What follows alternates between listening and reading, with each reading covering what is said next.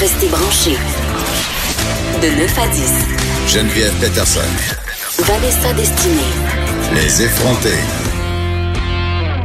Vanessa, tu nous parles euh, des anti-vaccins. Ça fait beaucoup jaser. Mais en fait, le courant anti-vaccin et les vaccins en général, c'est un sujet euh, controversé, chaud, dont on entend parler depuis quelques années. Et là, il y a un groupe anti-vaccin à Toronto qui sont rendus, qui adoptent un peu les mêmes stratégies que les groupes anti-avortement. Ils achètent des panneaux pour faire de la propagande. Écoute, Geneviève, c'est rendu. Les théories du complot, là, c'est décomplexé dans l'espace public. Le Moi, j'ai appris que des gens en 2019 pensaient encore que la Terre était plate. Ben, moi, je pense Donc, euh, je sais pas. Galilée, il a été emprisonné pour pas mal rien, dans le fond, parce que mille ans plus tard, les gens continuent de croire que la Terre est plate. Et c'est souvent euh, des théories de complot qui vont ensemble, n'est-ce pas? Donc, les anti-vaxxers, c'est comme ça qu'on les appelle, ces gens-là qui croient que les vaccins sont à la source des- d'à peu près tous les maux de la planète, même si on le sait. Ben, ces gens-là vont associer les vaccins à l'autisme, notamment, Ah, ben. même si on sait que ça a été depuis très, très longtemps débouté, Geneviève. Moi, j'ai cru ça. T'as cru ça pendant longtemps? Ouais, moi, euh, je dois faire mon, je dois faire mon mea culpa, mon coming out. euh, à ma première fille, j'ai eu une période anti-vaccin. Explique-moi, qu'est-ce qui s'est passé? T'as refusé de la faire vacciner? Ben, pendant combien quand- de temps? Quand, en fait, quand j'étais enceinte, j'étais sur un forum de discussion. Dans ce temps-là, c'est là que ça se passait, les affaires de mamans enceintes qui partageaient, euh, ben, en fait, leurs inquiétudes, de l'information, puis tout, tu sais, c'est classique, là, les groupes de parents. Et là, euh, il y avait toute une, tu sais, il y avait des débats. C'est les mêmes débats qu'aujourd'hui, là, qui soulèvent les passions, là, l'allaitement, les vaccins. Tu vas-tu faire du coup de dos tout le temps Tu sais là, ça, tu vas-tu prendre la péridurale ou tu prendras pas? Puis j'avais commencé à lire sur les vaccins. Puis là, il y avait plusieurs, plusieurs filles sur ce groupe-là qui étaient anti-vaccins. Fait que j'étais allée lire des, des articles. Euh, j'avais acheté des livres écrits par des infirmières euh, de Belgique là, qui, Hashtag fake news. qui avaient ben oui, pas mal, mais moi j'avais 24 ans, euh, j'étais pas aussi informée que maintenant, donc ça m'avait vraiment fait peur, assez peur pour que je remette en question la vaccination puis que ma fille passe deux ans sans être vaccinée. Aïe, aïe, aïe. Ouais. Donc, l'histoire du de l'autisme, juste revenir là-dessus avant Ouais, de peur de poursuivre ça, sur là, ce qui se passe euh, à Toronto. En 1998, il y a un docteur, le docteur Andrew Wakefield, qui a annoncé qu'il avait identifié un lien entre les vaccins et l'autisme. Il avait fait un documentaire, mais ce médecin-là a depuis été longtemps reconnu coupable de fraude scientifique. Il a été radié, Il a, été radié. Il a plus le droit de pratiquer la médecine, mais le feu était pogné. Il en fallait pas plus pour alerter les gens. Et ce mythe-là qui associe l'autisme au vaccin poursuit, ça continue de vivre et alive and well sur les réseaux sociaux, sur Internet notamment, des, des associations en fait qui, qui sont convaincus que leur enfant autiste, c'est dû à des vaccins, que c'est dans l'eau, que c'est la pollution, que ça se transmet de la mère qui a été vaccinée quand elle était jeune à son enfant. Ce n'est pas vrai. Il n'y a Mais pas de ça. preuve de ça. On C'est sait- faux. Il on- suffit d'une seule personne, puis ça, ça a pris la mare de poignée. Mais on sait quand même que les nouvelles scandaleuses ou les études qui font beaucoup de bruit, euh, tu sais, les gens les partagent beaucoup, consomment ça, ça marque leur esprit. Puis quand la rétractation arrive ou quand les excuses arrivent, ben ça passe souvent sous le radar. Mais c'est le biais de confirmation. C'est ça. C'est pour ça que ça reste dans nos têtes. Absolument, c'est un réflexe qui est très très humain en fait. Tu peux avoir 50 études qui te disent que celle que tu as est pas vraie, tu Mais- vas quand même Oui. tenir dur comme fer à celle à laquelle tu crois Parce que c'est épeurant. C'est épeurant Oui. C'est ton billet de confirmation qui agit parce que tu veux avoir raison, tu es persuadé d'avoir raison et quand il est question de la santé évidemment, on veut pas prendre aucun risque, on pense souvent savoir ce qui est mieux pour nous, ce qui est mieux pour notre famille en dépit des avis des médecins parce qu'on a toujours des trucs de grand-mère, on a toujours telle telle telle rumeur Ouais. populaire de quelqu'un qui a guéri de telle façon. C'est pas pour rien que des, des sites comme Goop, que des sites comme celui de Ouais. Jacinthe René sont très très populaires. Il y a une espèce de retour Ben, de à la pseudo-science. de pseudo-sciences, de retour aussi à la médecine traditionnelle, la nature également. On pense Ça, que la j'ai rien nature contre ça? Tous les maux, Ben, que la nature est responsable de plusieurs maux qu'on a qu'on a réussi à éradiquer? Tu sais quoi, Vanessa, j'avais demandé à l'infirmière euh, euh, de ma deuxième fille, j'avais posé des questions parce que, euh, évidemment, j'avais fait vacciner mes enfants, puis j'avais posé des questions sur le fameux calendrier de vaccination. Parce qu'on sait que nos enfants, du moins au Québec, c'est pas comme ça dans toutes les provinces ni dans tous les pays.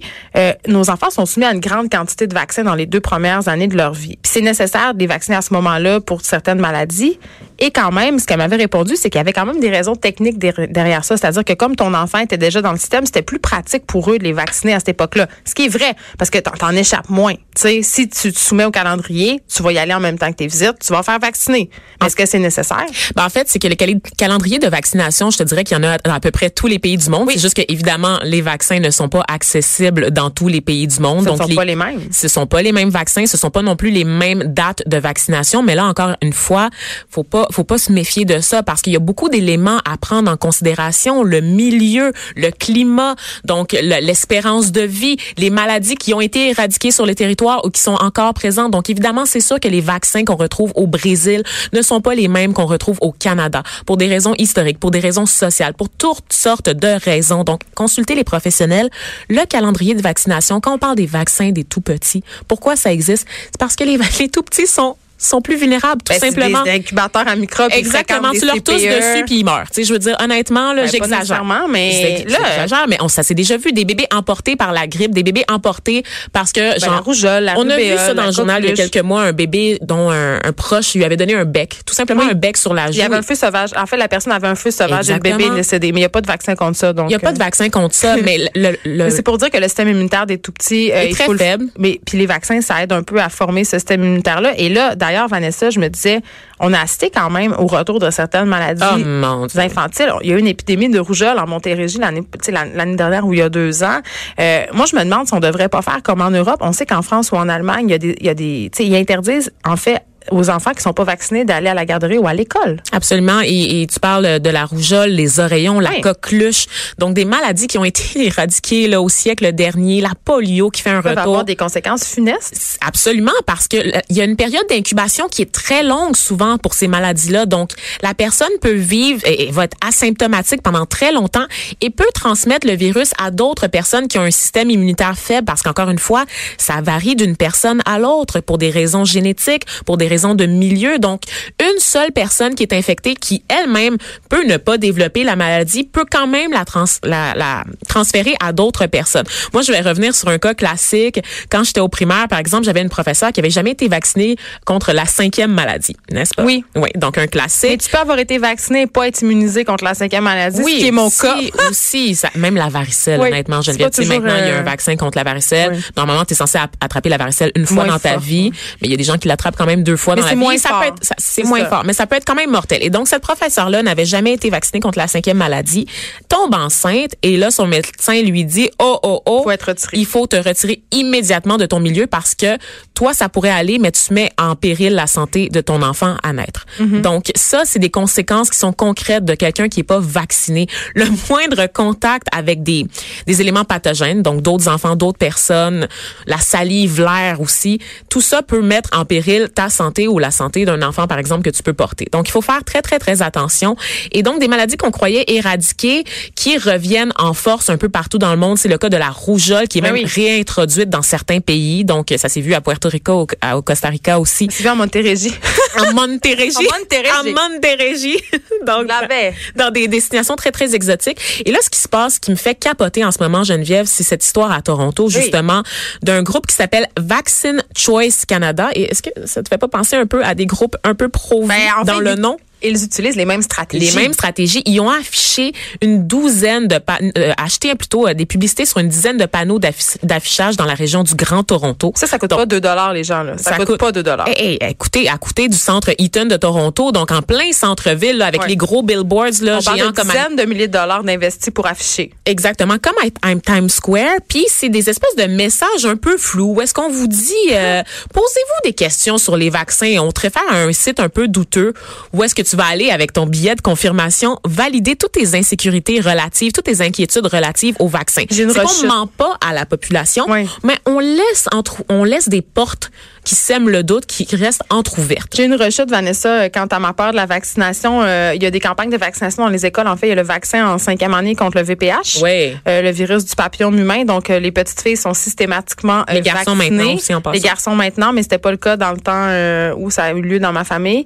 Euh, puis il y avait, dans ce temps-là, il y avait McGill qui avait sorti une étude pour dire que ce vaccin-là avait pas fait l'objet de beaucoup de tests, que c'était quand même contesté. Moi, j'avais lu ça, puis j'avais, j'ai fait vacciner ma fille un an plus tard avec une autre nouvelle génération de vaccins au CLSC. Mais ça, c'est- ça c'est le, le cas classique des Mais médicaments. Il n'y a jamais rien qui est sûr à 100% Effectivement, on le paniquer, sait. Oui, absolument. Puis il y a- y, toujours cette méfiance à l'égard de l'industrie pharmaceutique, n'est-ce pas, qu'on pointe du doigt comme étant les grands méchants. Je me rappelle quand il y avait eu la crise du H1N1, puis le fameux va- vaccin qu'on avait développé en trois mois mois pour euh, garantir la sécurité de la population. Je dois t'admettre, Geneviève, que moi aussi j'ai péché. J'ai jamais reçu ce vaccin-là. J'ai reçu enceinte, moi, puis j'avais une sainte peur. Vraiment, j'avais très, peur. très, très sceptique, effectivement. Mais il faut dire qu'à l'époque, c'était pas tant le vaccin le problème que le fait qu'on avait, en fait, parlé de pandémie pour un Hey, virus. je on- C'est comme un film de science-fiction. Oui, vraiment. Alors que le patient zéro n'était jamais décédé des suites de la maladie. Donc, ça, J'étais allée me faire vacciner au stade comme dans un film de zombies. Oui, je faisais la file enceinte. J'étais T'as-tu comme. fait la file ou t'as dépassé tout le monde comme Claude Dubois? Mais je- non, je. T'étais pas encore une personnalité, t'étais pas encore animatrice à Cube Radio, fait que tu pouvais pas te permettre de, faire des scènes comme ça, n'est-ce pas? Mais attends, j'ai dépassé les gens pour une autre raison.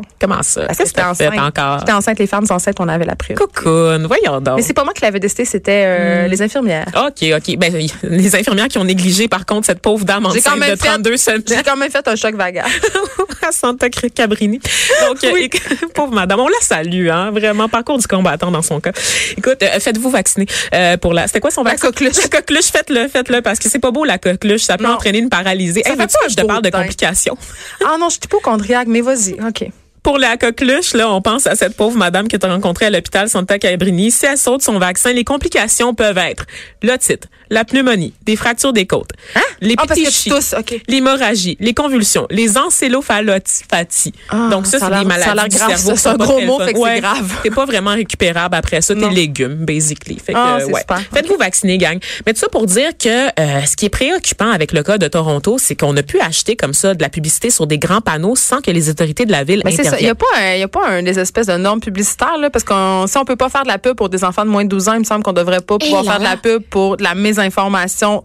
euh, Du fake news. ben, un peu. Ben en fait, c'est que en ce moment, pour ce qui est des normes de santé publique, la seule publicité qui est réglementée concerne le tabac. Donc l'industrie du tabac. Mais il y a Et on une comprend pourquoi, là? Oui, on comprend pourquoi, mais en fait, c'est qu'il y a une zone grise qu'on n'avait pas prévue parce qu'on n'avait pas prévu que des gens remettraient en cause l'efficacité des vaccins en 2019. Donc, en ce moment, il y a rien pour légiférer, il y a rien pour réglementer l'affichage qui concerne les fausses nouvelles de ce type. Parce que, par exemple, pour ce qui est des groupes pro-vie, ben, je veux dire, ça, ça reste quand même un choix individuel, là, tu peux faire ce genre de publicité-là. Du point de vue éthique, du point de vue moral, c'est très, très gossant, c'est très agressant de savoir ça, mais c'est défendable.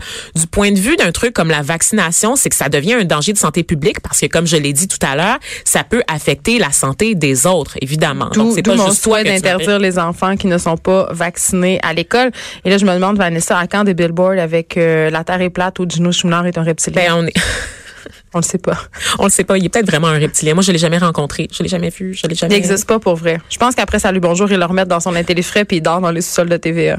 Avec quelques criquets aussi. J'adore. Pour assurer sa pérennité. C'est pour ça qu'il garde sa taille fine. Il manque juste des, des insectes. Ça se peut pas. Tu peux pas être beau de même puis. Tu penses que la farine de criquet à l'épicerie, c'est parce que les reptiliens ont pris, euh, ont take over the world? Je sais pas, je pense qu'elle pas se assez date.